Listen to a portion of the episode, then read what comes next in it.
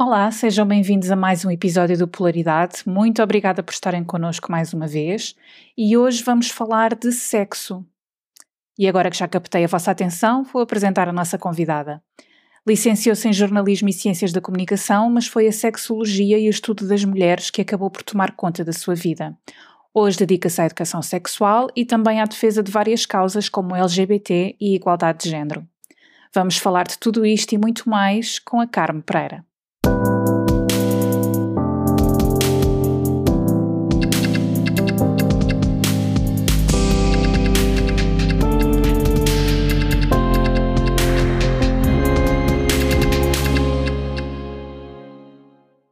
Olá, Carmo. Olá. Bem-vinda. Obrigado. Obrigada a nós pela tua disponibilidade para esta conversa hoje. E antes de mergulharmos em alguns destes temas, queres contar-nos porque é que decidiste enverdar pela sexologia e se era o teu plano desde o início? Não, e eu continuo expert em não fazer planos e não ter plano, que é uma coisa que eu admiro muito em quem tem a capacidade de ter a sua vida delineada num plano. Isso nunca foi o que me aconteceu Uh, eu estava a trabalhar numa livraria, uh, a terminar o curso de Ciências da Comunicação, da assessoria de comunicação, tinha aquela admiração por uh, alguns, algumas das pessoas que me rodeavam, que sabiam exatamente o que queriam fazer e que eram apaixonados pelo que faziam. Eu estava apaixonada por literatura infantil, era apaixonada por literatura como sempre fui, mas não era bem aquilo. E entretanto, começa uma, uma carreira que começa pela venda de sex toys em reuniões tipo Tupperware, uhum. uh, com 24 anos. E a partir daí o que eu percebi é que uh, tinha a obrigação ética de me formar. Portanto, tudo aquilo que eu fui fazendo foi para dar resposta ao que a vida me trazia.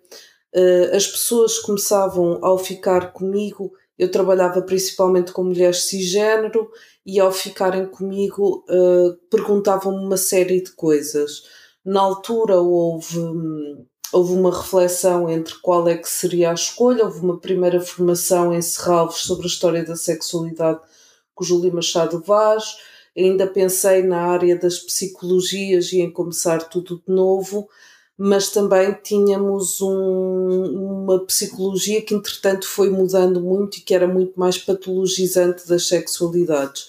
Então fui para a área de estudos de género, na altura eram estudos sobre mulheres, era uma variante de um, de um mestrado de literatura inglesa, de estudos, de estudos anglo-americanos uh, em letras, mas que já se aproximava, embora fosse chamasse estudos sobre mulheres, já se aproximava muito em termos programáticos dos, daquilo que agora se chama estudos de género ou estudos queer. E a partir daí foi acontecendo, depois houve a formação, houve uma troca imensa e um encontro imenso e pequenas formações numa série de, de temas ligados à sexualidade, houve a formação em sexologia e entretanto uh, as coisas foram tomando forma e há um projeto que já tem 10 anos, acho, uh, não mais, que já tem 12 anos, que foi ganhando um corpo mais coerente, que é um projeto de educação sexual para adultos e que trabalha de uma perspectiva de uma pedagogia nas várias fases da vida e, e, pronto, foi, e foi assim que aconteceu. E agora estou metida no, no doutoramento em sexualidade humana. Muito bem. Portanto, da literatura para, para a sexologia foi de facto um, uma viragem que, que a vida como tu disseste, enquanto nós estamos a fazer planos, às vezes é a vida que faz planos para nós e, e, as coisas foram acontecendo. Olha, antes de avançarmos, tu falaste em mulheres cisgênero e para mim esta questão da linguagem é muito importante. Uh, queres explicar para continuarmos a conversar? Uh, eu cada vez mais ouço falar em uh, um homem cis, uma mulher cis. Queres uhum, explicar? Uhum.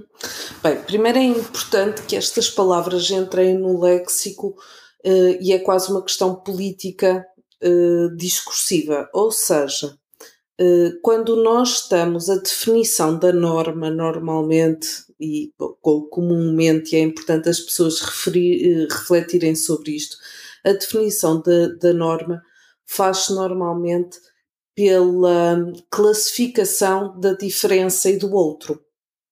Portanto, eh, nomes como, ou categorias como homossexualidade, ou no caso mais relacionado com a questão do cisgênero, transexualidade ou transgênero, surgem primeiro com uma classificação daquilo que foge do desvio à norma. Quando nós começamos a nomear a norma, no fundo, estamos a redistribuir esta ideia de classificação num princípio justo de que toda a gente tem classificação e a diluir esta ideia da diferença e introduzir uma ideia de diversidade. Uhum. Portanto, cisgênero. Então, uma pessoa cisgênero é uma pessoa cujo sexo atribuído, o género atribuído à nascença, que normalmente é feito através da observação dos marcadores de sexo externos, portanto, dos genitais, é uma pessoa cuja o género atribuído à nascença corresponde ao género que ela tem, que ela sente neste momento. Portanto, quando nasces, vamos imaginar num mundo pré-ecografias, abrem-te as pernas, veem uma vulva e dizem é menina, a pessoa mais tarde sente-se mulher, é uma mulher cisgênero. Ok. Em contrapartida temos as pessoas transgênero, é isso? E sim. Ok. Sim. E depois temos aquelas pessoas que são as pessoas intersexo, que aí já não tem a ver com género, mas tem a ver com o sexo. Ok. Então, Carmo, hoje uh, queria falar contigo sobre a educação sexual nos jovens. Eu estive a investigar e apercebi-me que existe de facto um programa obrigatório que é composto essencialmente pelo estudo das doenças sexualmente transmissíveis e dos métodos contraceptivos, que tem uma carga horária mínima de 12 horas e que deixa à consideração de cada estabelecimento de ensino o docente ou o técnico responsável por estas aulas. Mas, de acordo com alguns adolescentes com quem eu falei e também com um artigo da TSF de 2019, que eu posso depois deixar na descrição deste episódio, a maioria das escolas não cumpre a lei, com a justificação de que o programa curricular normal não deixa tempo para estes temas. Mas vamos por partes, Carmo. Educação sexual é só prevenir doenças e uma gravidez indesejada? Não, antes de mais temos que pensar quando é que nós estamos a falar, por exemplo, com questões de contracepção, nós estamos a falar de educação reprodutiva, não estamos a falar sequer de educação sexual, porque reprodução e sexualidade não são a mesma coisa. Portanto, esse é um dos pontos. Depois, a prevenção e o conhecimento das várias infecções sexualmente transmissíveis, sim, é muito importante, mas eh, não deverá ser o conteúdo único de uma disciplina ou de uma carga horária de 12 horas, que mesmo assim não é cumprida, que trabalha com algo, primeiro, que tem que ter em conta uma diversidade absurda, tão grande quanto as pessoas presentes na sala e depois que é mais do que os nãos uhum.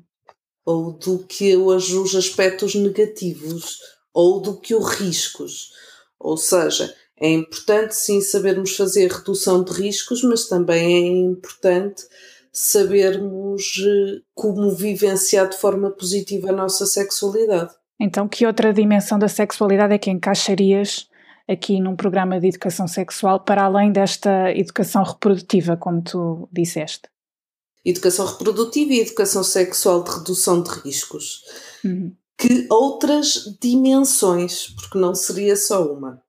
Okay. Olha, acho muito importante trabalhar, porque isto são coisas que depois eu acabo por trabalhar com pessoas adultas, porque não foi trabalhado uh, ao longo do crescimento aspectos da autonomia e agência sexual, de autodeterminação, aspectos relativos à diversidade de sexual, de género e de, e de orientação, aspectos relacionais, aspectos da própria relação com o próprio corpo, portanto, relativos à masturbação, a prazer, a cuidados e aspectos muito importantes relacionados com consentimento que encaixam nesta questão da agência, da autodeterminação.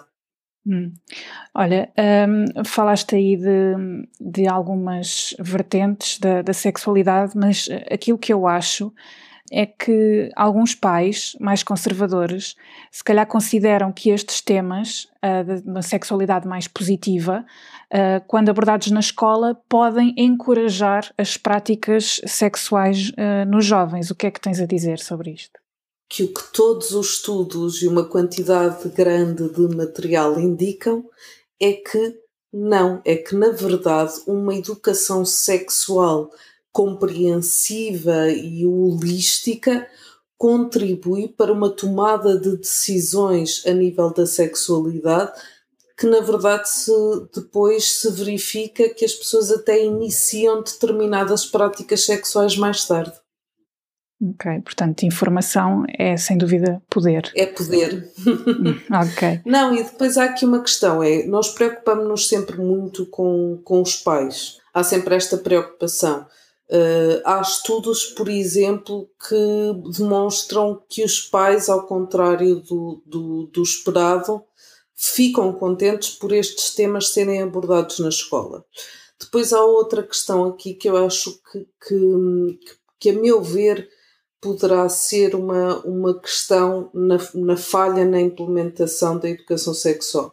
Embora as pessoas tenham acesso à APF, que é maravilhosa, uh, como aos formadores da APF para, para implementarem os programas de educação sexual na escola, deixar a cargo de um professor é muito complicado, porque as pessoas têm os seus enviesamentos e se não estão a trabalhar na área, será muito complicado para estas pessoas falarem sobre sexualidade. Tem muito a ver com a própria história e, um, e à vontade e conforto das pessoas. Uh, e então eu acho que será necessário sim uma educação sexual que seja uma educação sexual que embarque pais, que embarque corpo docente e, e corpo escolar, dirigente também, não é? Porque vamos lá ver, se nós estamos a dar uma educação sexual, por exemplo, relativa ao consentimento, em que falamos sobre conceitos como a, dupla vitimização e o duplo padrão das, de, de, para, de género,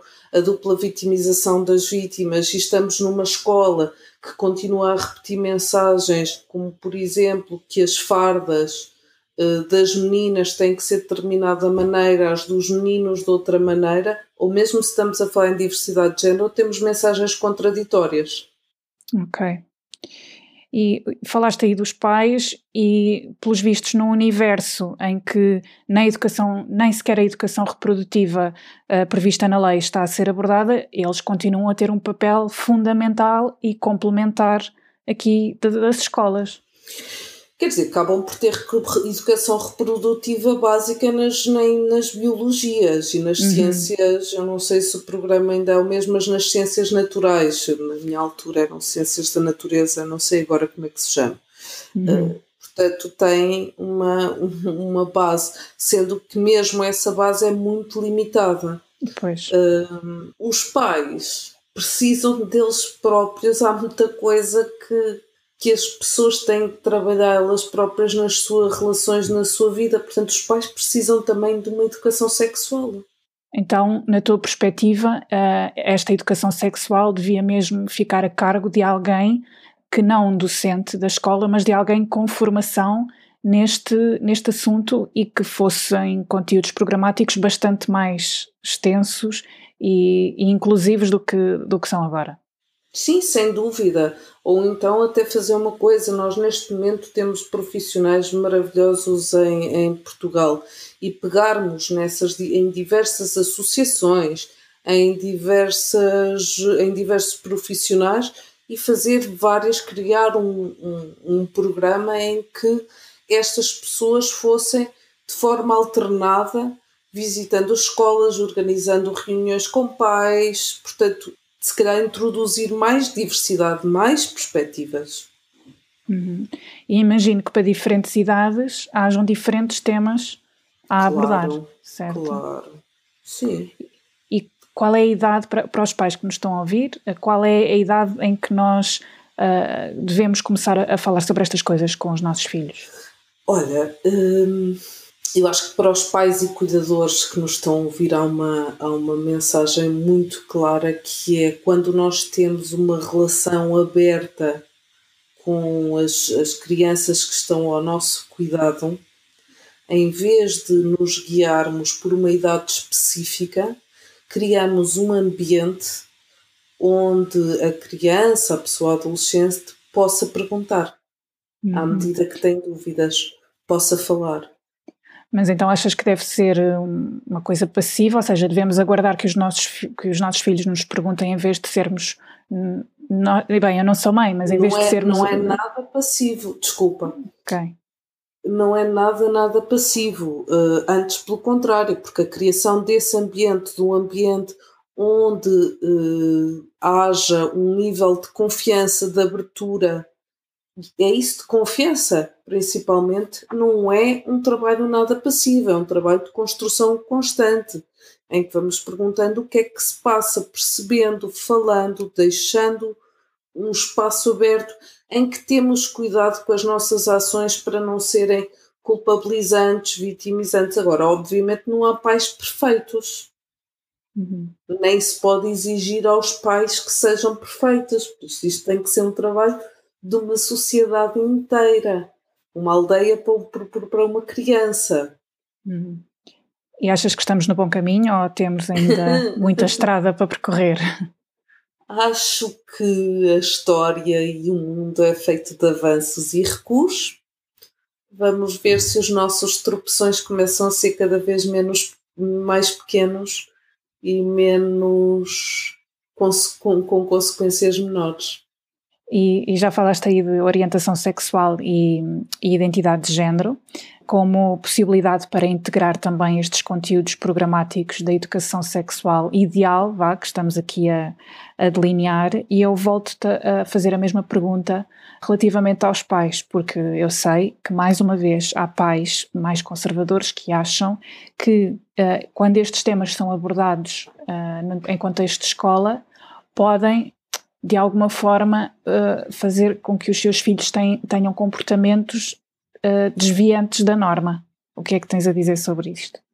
Os vossos filhos terem uma educação sexual, os vossos filhos, as, as, as pessoas menores que estão a vosso cargo, terem uma educação sexual que inclui como pessoas com direitos, como pessoas inteiras e reconhecidas, eh, pessoas com orientações sexuais diferentes, ou seja, no momento em que se fala da heterossexualidade, abrir-se a possibilidade de que há pessoas homossexuais, bissexuais, pansexuais, lésbicas, não vai fazer dos vossos filhos homossexuais, bissexuais, pansexuais ou lésbicas.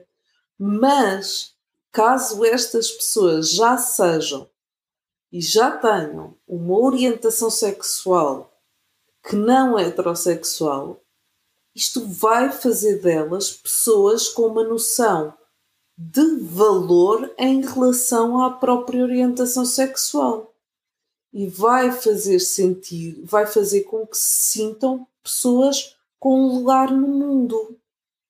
Portanto, o que é que é melhor?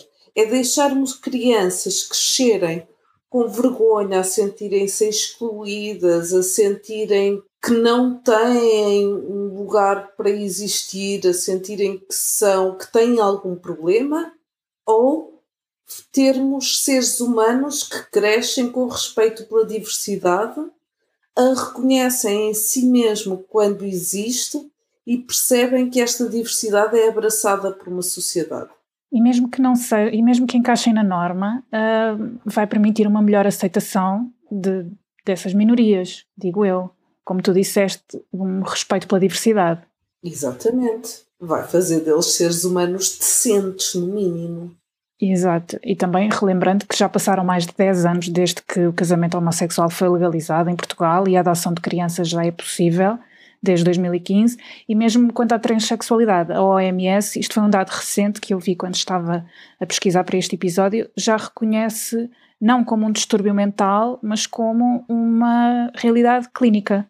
Portanto, acho que não há como fugir uh, a estes temas. Atenção aí à realidade clínica também. Okay. Nós temos que ter atenção que isto são. Eu, eu, nós falamos muito de biodiversidade. Isto foi uma palavra que uh, começou e o respeito pela biodiversidade do planeta. O ser humano é parte dessa biodiversidade e em si tem uma série de diversidades. Algum, até porque quando continuamos a recorrer a esta ideia de que estas pessoas precisam de correção, nem todas as pessoas trans, por exemplo, precisam de acesso a, de acesso a uma série de procedimentos médicos de conformidade com, com o género expectado, com o género com, que têm. Ok. Portanto, há uma questão de diversidade, mesmo na questão trans há um espectro de diversidade imenso e há pessoas que sim, que vão precisar de acesso a hormonas, a cirurgias, há outras pessoas que não. Porque, porque não querem, é isso? Porque não precisam. Ok. Porque a disforia não é, a disforia não é uma característica de validação se a pessoa é trans ou não que é que é disforia? Desculpa, só para as pessoas perceberem. A disforia, a disforia é o não reconhecimento de uma parte do corpo como sua. É um sentimento de sofrimento advindo de uh, uma característica corporal. No caso da, da disforia de género, nem todas as pessoas. A disforia de género não tem que ser uma medida de validação. Também nos resta saber se nós tivéssemos uma sociedade menos presa a um sistema diático de género e sexo, de homem e mulher, eh, se tantas pessoas trans precisariam de cirurgias. Portanto, tu achas que uma pessoa uh, que não se identifica com o género que lhe foi designado à nascença, uh, ela própria sente neste momento uma pressão para fazer uma cirurgia, quando isso na realidade poderia não ser preciso? Não, acho que acho que nós ainda temos um discurso muito biomédico em relação às transexualidades. Temos um discurso muito fechado. Uh, e que, se calhar, para algumas pessoas trans, por exemplo, há uma questão de conforto social, o que não uh, torna menos legítimo requerer essa cirurgia. Em requerer a cirurgia, por exemplo, eh, sendo uma pessoa transmasculina, fazer uma mastectomia porque se torna muito mais fácil viver em sociedade a partir do momento em que se tem uma mastectomia. Ok. Portanto, é esta necessidade de encaixar. Não é a necessidade de encaixar, é a necessidade da sociedade de encaixar as pessoas. O problema não está na pois, pessoa. Pois, exato. Mas atenção, exato. é muito importante nós percebermos que cada identidade e cada pessoa tem a sua história. Para algumas pessoas será uma questão absolutamente urgente, para outras será uma questão de conformidade e de sobrevivência no mundo diático, para outras não é uma coisa necessária. E nós temos muito ainda a mania de recorrer a uma história única trans, que eu acho que se começa a desmontar cada vez mais. Ok. E como tu disseste, a beleza também está na diversidade e, e também é por isso que este. É isso, é, é, é, a biodiversidade que eu acho que falha quando olhamos para os humanos. E também é por isso que este podcast se chama Polaridade, é exatamente para abraçar as diferenças todas. Uh, tu referiste que a sociedade já sofreu avanços e sofreu recuos, e eu queria falar contigo sobre consentimento, que também já, já mencionaste. Tu achas que agora com os telemóveis que filmam tudo e com o WhatsApp que facilita a divulgação de imagens uh, e também com o envio de fotografias impróprias, não solicitadas, acabamos por regredir no que compete ao, ao consentimento? Eu acho que estas. Eu, eu tenho muita dificuldade em culpar as tecnologias. As tecnologias são ferramentas. Agora, o que eu acho é que estas ferramentas revelam o tipo de mentalidade e uma cultura tóxica patriarcal que ainda vivemos. Não são as ferramentas que tornam, uh, que não é nas, a partir das ferramentas que devemos refletir a questão do consentimento. é a partir da cultura. Porque, por exemplo, temos que refletir primeiro o envio de fotografias, perceber se as pessoas que enviam as fotografias, por que razão é que enviam as fotografias. Vamos imaginar que toda a gente tinha acesso a uma educação sexual que trabalhasse a autodeterminação das pessoas. Uh, e se calhar algumas pessoas sentiriam que não precisavam de enviar nem vídeos nem fotografias. Outras pessoas estariam muito confortáveis em enviar fotografias e vídeos. Mas teríamos, do lado de quem recebe as fotografias e vídeos, as pessoas a perceberem que o que foi partilhado é uma questão íntima. Porque vamos lá ver, a devassa da vida privada é uma coisa que sempre foi utilizada como arma e que tem uma relação brutal com o género. Sempre foram muito mais expostas ao insulto, à observação de toda a gente, à regulação da vida privada, as mulheres do que os homens. Uhum. Portanto, era a mesma coisa do que antes, quando se expunham as pessoas e se mostravam antes, se calhar mostravam-se cartas de amor um bocado mais picantes, ou seja, usavam-se elementos do privado para danificar a imagem pública que a pessoa tinha ou a imagem não privada que a pessoa tinha, sabendo as consequências disso, que eram extremamente pesadas para um género. Portanto, eu acho que nós temos que contestar o princípio a partir daí, irmos mais à raiz das coisas e não a partir dos telemóveis. Ok. Um, e tu, tal como eu, tenho a certeza que conheces casos em que isto aconteceu, sobretudo lá está, em que a vítima foi, foi uma mulher. Que, que consequências é que achas que este tipo de, de atitudes pode ter para, para as visadas? Ou para os visados, mas mais as visadas? As visadas, sim. Sim, ainda é muito uma questão de género. Tem consequências pesadíssimas. Tu tens desde casos de, de bullying, mas até só com print screens de conversas e coisas assim, desde casos de bullying, de, de humilhação, que depois terminam muitas vezes em, em suicídio. É muito complicado. Agora vamos imaginar que vivíamos numa sociedade onde as pessoas percebiam que o que é privado e o que é mandado eu achava muito importante haver uma, uma educação mais centrada em quem recebe as imagens e no ato de receber as imagens do que no ato de tirar as fotografias. Porque senão continuamos sempre com a mesma história da culpabilização da vítima.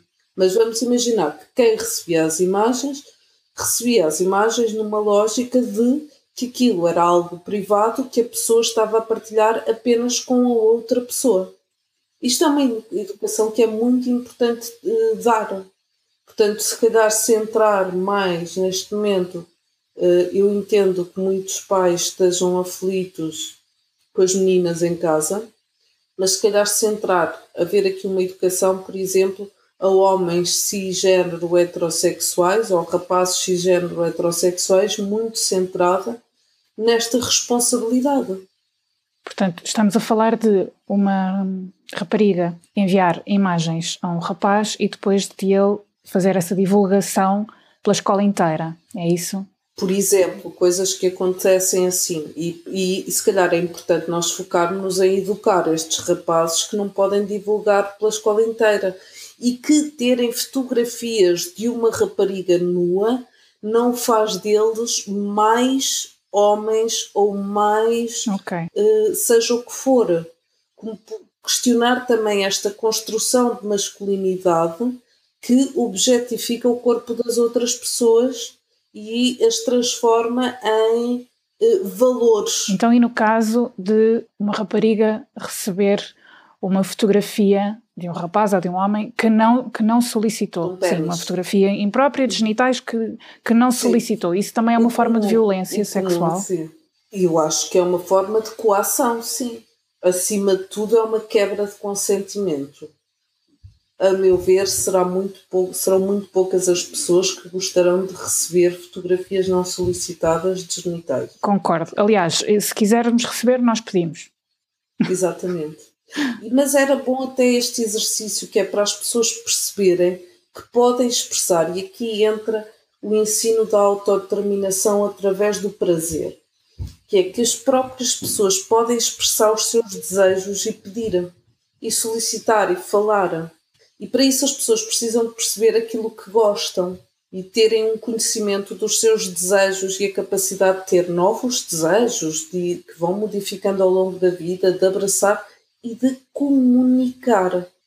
E aí podemos chegar a um lugar onde as pessoas, caso queiram receber uma fotografia, pedem, dizem, olha, se quiseres, ou a outra pessoa pergunta, gostasse tanto, olha, tenho vontade de estás mas vamos imaginar isto num chat da forma mais tranquila possível. Estou a ficar super excitado, tenho vontade de mostrar. Queres ver? Pá, possa custar assim tanto.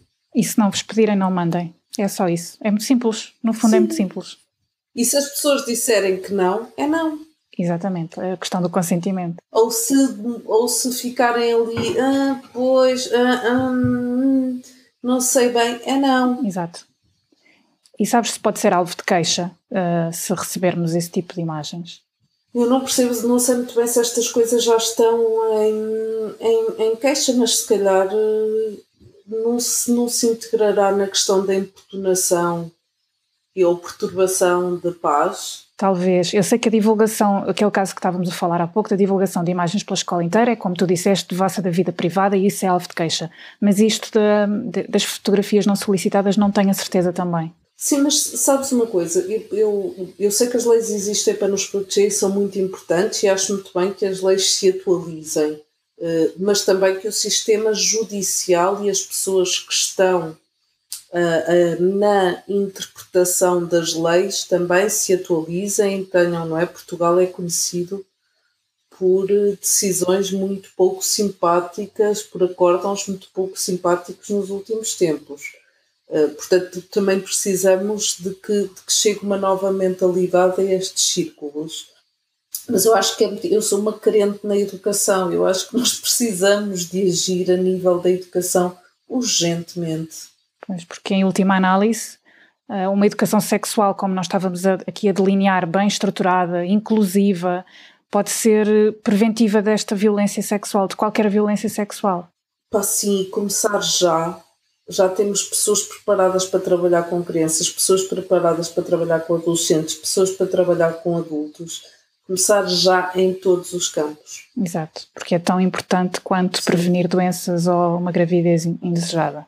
Pai, e é tão importante quanto nós sabermos, por exemplo, uma coisa que também falta muito em Portugal, eh, educação política, eh, para as pessoas perceberem, os, e política legal, para as pessoas perceberem os seus direitos e as, os seus deveres enquanto cidadão, é tão importante quanto educação financeira para as pessoas perceberem as finanças. São coisas basilares.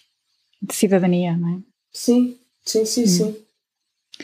Carmo, agora uma pergunta bónus. Uh, da tua experiência e dos relatos que te chegam, qual é que foi o efeito desta pandemia para os casais? Porque para os solteiros eu acho que sabemos mais ou menos qual foi o efeito que, que teve com a, a, todo o distanciamento que é necessário ter, mas para os casais, qual é que achas que foi o, o efeito? Olha, depende, porque há aqui muitas coisas. Nós, muitas vezes, quando falamos desta questão dos casais, eu tenho medo de cairmos num discurso que só reflete uma, uma bolha de gente que está em teletrabalho, que tem os filhos em casa, mas que está numa situação de, de privilégio. Uh, nós temos muita gente a, a perder trabalho, a estar em situações extremamente precárias a seguir a esta pandemia de saúde, vamos ter uma pandemia social tremenda e duríssima. E os relatos vêm, e, as pessoas, infelizmente, quando estão, felizmente ou infelizmente, mas quando estão preocupadas e ansiosas sobre como vão sobreviver, como vão pagar a renda, como é que se vão manter em casa ou numa casa durante um período que é importante ficar em casa, as pessoas não, não pensam em ter sexo, em, ter, em, em continuar muitas vezes a demonstrar carinho, não tem colheres, não tem capacidade para uma série de coisas que são importantes para se manter uma relação saudável. Se formos uma bolha de, de relativo privilégio, uh, temos pessoas que de repente, pela primeira vez, se encontraram fechadas em casa e perceberam que não conheciam, na verdade, os parceiros e as parceiras, e que precisavam de falar e de comunicar e em alguns, em alguns casais isto foi maravilhoso porque se reconheceram uh, emocionalmente, sexualmente, noutros casais foi, foi um desastre. Não me parece que, que as pessoas estejam a ter uh, mais sexo, mas quantidade também não é indicativo de uma vida sexual saudável. Parece-me que algumas pessoas decidiram experimentar uh, coisas novas, uh, ouvir mais os desejos, que é esta questão do reconhecimento de quem está ao nosso lado, falar mais sobre estas questões, e nesse caso é ótimo, porque estão porque estão mais, mais felizes, mais satisfeitas, mais completas. As pessoas que têm filhos têm o acrescento de ter os filhos em casa que pode ser extremamente estruturante e cansativo, e depois aqui também entram vieses de género, no caso de casais eh, heterossexuais, em que se começa a perceber quem é que tem a jornada dupla e a jornada dupla de repente é tripla, quádrupla, quíntupla, porque a pessoa tem que trabalhar em casa, tem que ser professora dos filhos, tem que, ou estar a acompanhar, tem que, tem que ter uma série de papéis uh, e outra pessoa se calhar tem o privilégio de só estar concentrada no trabalho. Portanto, esta pandemia teve efeitos muito diversos. Estão a sair vários estudos, já saíram alguns estudos, um estudo Inclusive, uma, uma colega minha esteve, num de, duas colegas minhas estiveram envolvidas em estudos sobre Covid e sexualidade. Ok. Portanto, nem sempre a expectativa uh, de ficar mais em casa depois corresponde, se calhar, à, à realidade. Até pode, poderá existir alguma pressão, não? Mas mesmo fora de pandemia, existe uma pressão tremenda com a quantidade de sexo que as, primeiro a quantidade de sexo em vez das pessoas se questionarem que tipo de qualidade e que satisfação sexual é que estamos a ter mais do que a quantidade não existem números uma quantidade assignada que prove que primeiro o sexo não é medida de relação saudável de todo. É a parte mais fácil de resolver se calhar numa relação eu trabalho muito em aconselhamento sexual e sinto muito isso. Quando o problema é só parte da sexualidade, é um problema super fácil de se resolver. Portanto, não é medida de saúde nem de, de felicidade de uma relação, nem de durabilidade. Ah, sim, sobretudo durabilidade. Sim. Carmo, tu tens uma loja online em carmogpereira.pt e as pessoas podem contactar-te para um aconselhamento personalizado e também para workshops, é sim. é isso? Sim, neste momento tudo online. Uh, tenho aconselhamento sexual para indivíduos, para pessoas individualmente, casais ou constelações. Constelações são relações de mais do que de duas pessoas. Uh, faço workshops relacionados desde pomporismo, uh, autoerotismo, uh, isto para pessoas com vulva, e depois trabalho muito com os temas do autocuidado, autoamor radical, Portanto, olhando para como é que no mundo que nos roubam uma série de, de, de capacidades inatas que nós temos à partida, eh, como é que reconquistamos esses lugares e essas capacidades, com que redes é que o fazemos. E esse workshop foi, tive assim experiências muito bonitas no início do último confinamento a fazer online. E depois tenho uma sex shop online para juntar tudo isto com materiais seguros uh, e componentes seguros, vegan e feminista. Muito obrigada, Carmo, por esta conversa tão desassombrada e elucidativa e inclusiva e tudo obrigada. isso. Muito obrigada. Obrigada. Já sabem, sigam a Carmo uh, no Instagram, em Carmo G Pereira, e visitem também o site que, que acabamos de, de, referir, em carmogpereira.pt. Partilhem as vossas opiniões sobre estes temas e as vossas sugestões no nosso Instagram, Polaridade Podcast, ou por e-mail para polaridadepodcast.gmail.com e encontramos-nos para a semana. Obrigada por nos ouvirem e fiquem bem.